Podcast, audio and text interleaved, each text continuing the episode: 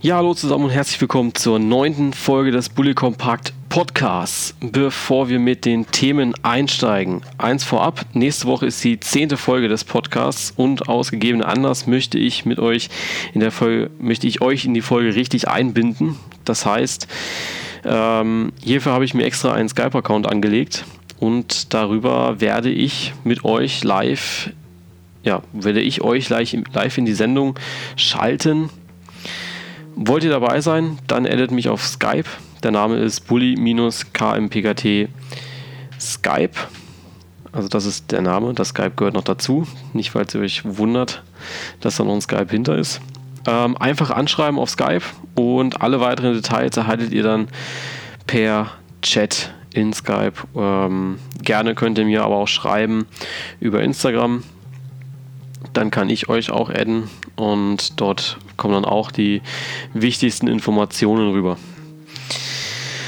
Ähm, ebenfalls wird die zehnte Folge live auf Instagram sein, sprich wir wollen oder ich will wirklich, dass ihr mit äh, oder euch austauscht, ich mit euch diskutiere in der Folge. Ich denke, da wird es auch einigen Gesprächsstoff geben, weil dann ja auch alle 17 Spieltage gespielt sind von der Hinrunde. Und die Transferperiode neigt sich ja auch dem Ende zu. Und ja, das war es auch schon. Sprich, während dem Austausch mit euch via Skype kommen dann auch weitere Meinungen von anderen Usern rein. Das heißt, ihr werdet auch User, also ihr werdet auch äh, zwischeneinander diskutieren können. Und, es, und ich möchte euch einfach einmal zum richtigen Teil der Sendung machen. Wenn das gut funktioniert, dann wird das auf jeden Fall auch die nächsten Folgen so weitergehen können. Nun zu den Themen von heute. Wir wollen heute kurz über die bisherigen Wintertransfer sprechen. Dann kommt kurz eure Meinung zu, den WM zu, äh, zu der WM-Aufstockung. Und zu guter Letzt reden wir über Julian Draxler, wie er sich eingelebt hat bei Paris Saint-Germain und wie die ersten beiden Spiele waren von ihm. Genau, und dann fangen wir doch gleich mal an.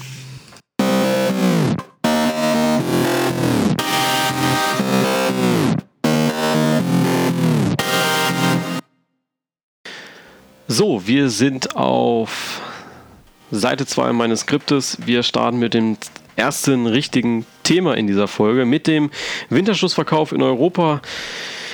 Hauptsächlich möchte ich meinen Fokus dabei auf die Bundesliga legen, weil wir haben ja äh, schon in der letzten Folge, in der letzten Woche über die China-Transfers gesprochen. Wen das noch interessiert, der darf gerne mal in Folge 8 reinhören. Ähm, aber ich auf internationale Transfers würde ich diesmal gar nicht so sehr eingehen. Ich habe mir auch ja, die besten Transfers rausgepickt, finde ich. Oder zumindest von den Vereinen, wo ich denke, die haben sie nötig. Äh, beziehungsweise die Transfer, wo es nötig ist, drüber zu reden. Das ist zum Beispiel Yunus Mali, äh, Niklas Süle, Sebastian Rudi. Das, die zwei hatten wir zwar schon mal, aber ich glaube, das ist dann auch nochmal ganz gut, wenn man darüber redet. Und wir reden über den HSV, der ist dabei, über Sevilla und der Wechsel des unaussprechlichen Timothy. Den Namen, da werde ich mich später nochmal dran versuchen. Äh, der hat ja zu Borussia Mönchengladbach gewechselt, bekannterweise. Und so ein bisschen Schalke 04 würde ich anreisen, aber wirklich nur ein ganz kleines bisschen. So, nachdem Julian Draxler die Wölfe verlassen hat im Januar, hatte der VfL ja plötzlich mal 42 Millionen Euro zum Ausgeben. Beziehungsweise 40 Millionen. Ich konnte auf äh, der nächsten Seite einmal schauen, was der Draxler-Transfer gebracht hat. Der Draxler-Transfer hat 40 Millionen, rund 40 Millionen gebracht.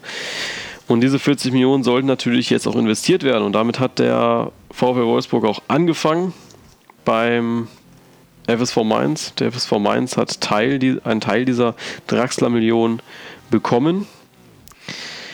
Ähm, da gehen wir natürlich äh, um Yunus Mali. Mali hat ähm, sich die Niedersachsen angeschlossen. Und da muss man wirklich sagen, das ist ein Transfer gewesen, den die Öffentlichkeit bis zum Abschluss nicht mitbekommen hat. Das ist, da muss man einfach mal seinen Respekt aussprechen an die Verantwortlichen, die da dabei waren. Kein Wort ist rausgegangen. Die Verantwortlichen haben Stillschweigen vereinbart gehabt für diesen Transfer. Mali selbst hat nichts gesagt, sein Berater hat nichts gesagt, Wolfsburg an sich hat nichts gesagt und auch von Mainz 05 gab es keinerlei Andeutungen, dass er wechseln würde. Und an dem Tag, wo er gewechselt ist, war es eine Riesenüberraschung für alle, auch für die Mainz-Fans, die dann sehr schockiert waren und alle Wolfsburg-Fans waren natürlich positiv überrascht weil Mali einer ist, der in den letzten Jahren schon sehr gefragt war in der Bundesliga und jetzt hat er sich erstmals einen neuen Club äh, angeschlossen. Genau, heutzutage, das ist einfach sehr, sehr schwer, das zu machen. Äh, Mali wechselte für 12 Millionen Euro in die Autostadt. Des Weiteren kamen noch äh, zum VfL Wolfsburg Paul Georges Ntep vom Stade Rennes und Ridgely Batzor aus Amsterdam, also von Ajax Amsterdam. Für die beiden zusammen verpflichtete der, äh, gab der VW Wolfsburg 17 Millionen Euro aus. Äh, 5 Millionen Euro für Ntep und 12 Millionen Euro für Batzor, wenn ich mich richtig erinnere. So war das, glaube ich. Moment, ah, schon weg, ja. Ist schon weg, schade. Ähm, aber entweder so oder umgekehrt. Äh, auch die Doppelverpflichtung, die jetzt aber erst äh, letztens bekannt wurde von Niklas Süle und Sebastian Rudi, wurde ja ein gro eine große Welle losgetreten. Der FC Bayern hat mit diesen beiden Spielern die Kaderplanung für die Saison 17-18 begonnen. Und Süle und Rudi sind natürlich jetzt gerade so die Eckpfeiler in Hoffenheim. Und Süle das Talent in Hoffenheim, kam aus der eigenen Jugend, hat bisher auch noch nie woanders gespielt äh, wurde von Dietmar Hopp entdeckt, sozusagen. Ähm, von Ralf Rangnick auch geführt durch die Jugend. Julian Nagelsmann hatte ihn selbst auch in der Jugend und jetzt ist er ja, A-Nationalspieler, Stammspieler bei der TSG Hoffenheim und auf dem besten Weg, ein ganz, ganz großer Spieler zu werden. Und jetzt geht er mit dem Wechsel zum FC Bayern den nächsten Schritt. Ich denke, es ist ein guter Schritt, der nicht zu überstürzt kommt. Früher oder später hätte er eh gewechselt, ob das jetzt dieses Jahr wäre oder nächstes Jahr, da, das macht, glaube ich, keinen Unterschied. Gewechselt hätte er auf jeden Fall. Ich denke aber auch, dass es okay ist, dass er jetzt gewechselt ist. Also da will ich ihm keinen, da will ihm keiner einen Stein in den Weg legen. Ähm, ich finde auch die Hoffenheim-Fans, was ich so im Internet mitbekommen, Internet mitbekommen habe, äh, war alles sehr legitim. Da war jetzt nichts dabei, wo ich sage, okay, das war schon ex extrem heftig, wo sie dann äh, irgendwie ihn beleidigt haben oder sonst was. Das war schon alles im humanen Bereich. Bei Sebastian Rudi, das war eher so ein unverständlicher Wechsel zu den Bayern. Warum jetzt Rudi? Verstehe ich auch noch nicht so ganz. Mal schauen, was Carlo Ancelotti oder generell der FC Bayern da mit ihm vorhat. Ich hoffe, dass er da jetzt nicht so untergeht. Vielleicht ist er auch eine positive Überraschung. Auch er ist ja Nationalspieler hin und wieder. Und ja, für mich ist er das größere Fragezeichen wie Süle. Süle wird seine Einsatzzeiten bekommen, einfach weil du beim FC Bayern auch gewisse Rotationen hast ähm, gerade jetzt im, im, zweiten Halbjahr eines Jahres und du dich da, wenn du fit bleibst, auch in einer A-Mannschaft spielen kannst. Und vielleicht sieht er auch den FC Bayern als Sprungbrett, präsentierst du dich da gut international, dann kannst du vielleicht auch zu anderen Clubs wechseln ähm, oder eben innerhalb Deutschlands äh, nochmal den Schritt zurückgehen. Aber ich glaube, äh, auch in Hoffenheim wäre er nochmal willkommen. Auch der HSV hat ein paar Transfer getätigt. Zwei davon waren Abwehrspieler. Wer hätte es gedacht? Lange Zeit war der HSV auf der Suche nach einem geeigneten Abwehrspieler und jetzt sind sie bei der Suche fündig geworden.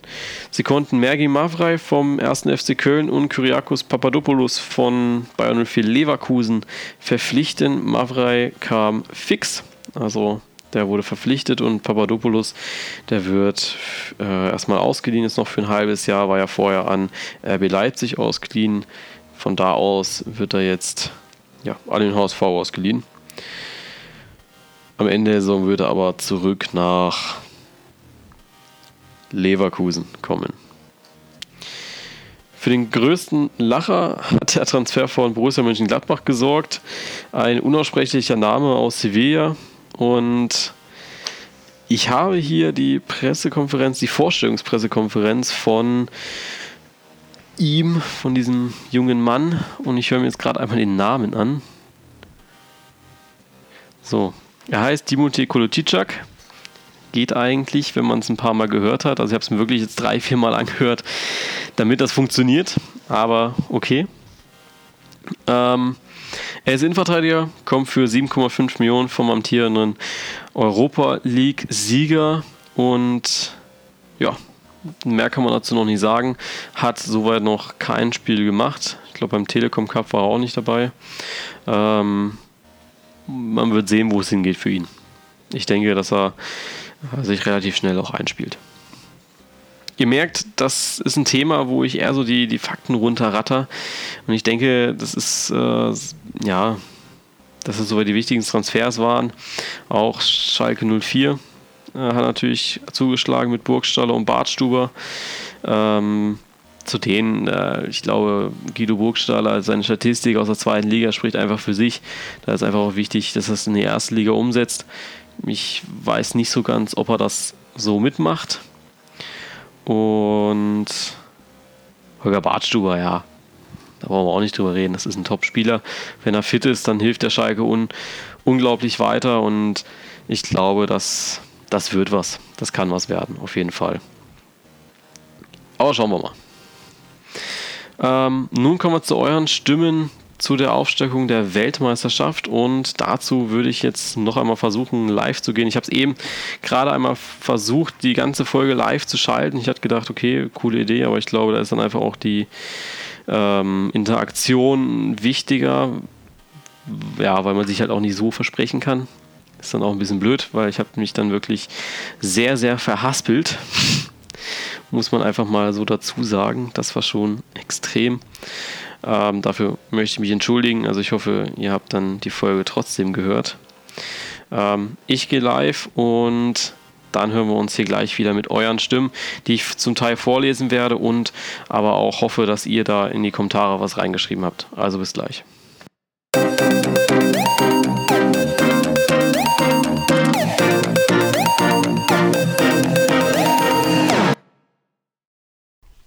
So, wir, ich bin wieder da.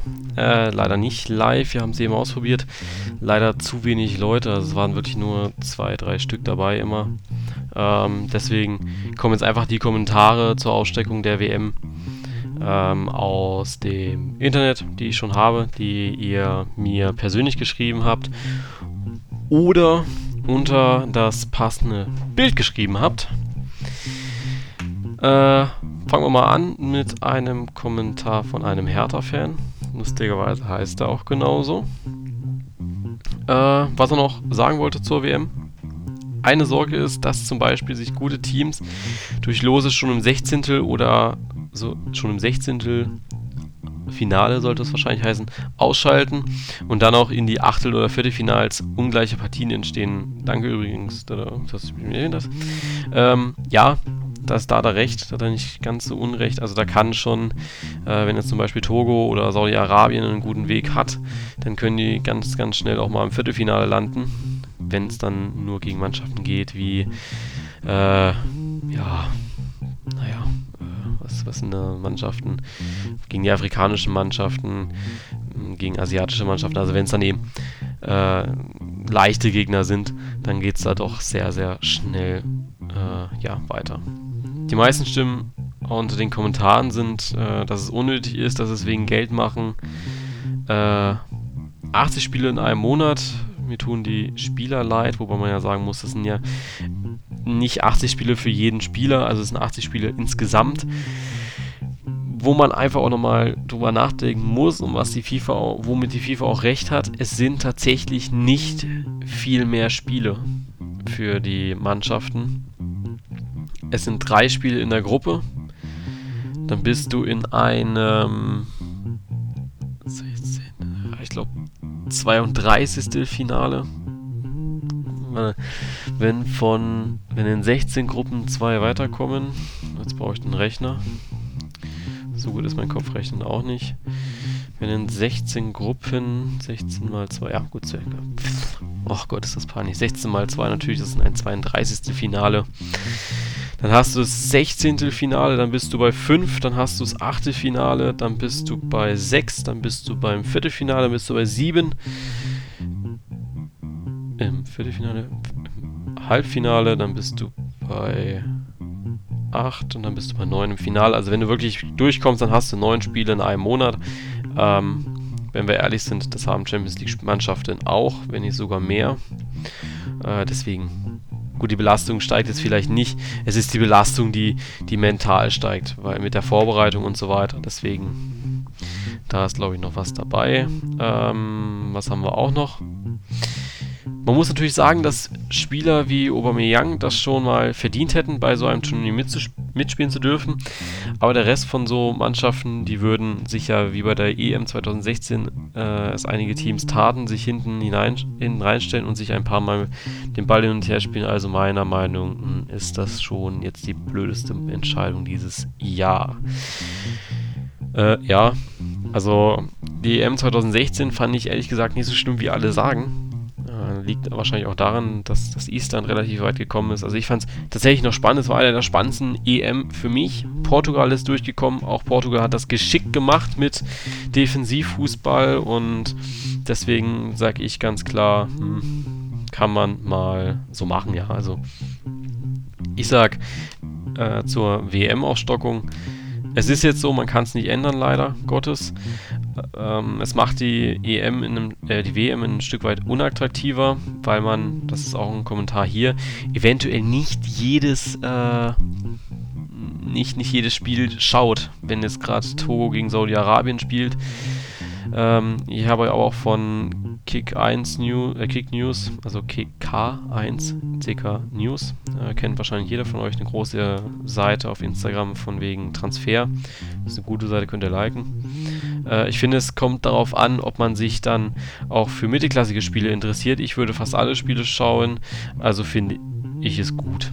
Äh, ja, natürlich, wenn man sich für interessiert, dann ist es klar, wenn man sich jetzt nicht für äh, Fußball interessiert oder nicht Fußball nicht so wirklich Fußball interessiert ist, dann langweilt es einen einfach, wenn man dann eine Woche Zeit zwischen den Spielen hat und nicht so, wie es jetzt normal ist. Äh, also eine Woche ist auch übertrieben. Also du hast schon einen normalen Rhythmus, einen normalen WM-Rhythmus, glaube ich.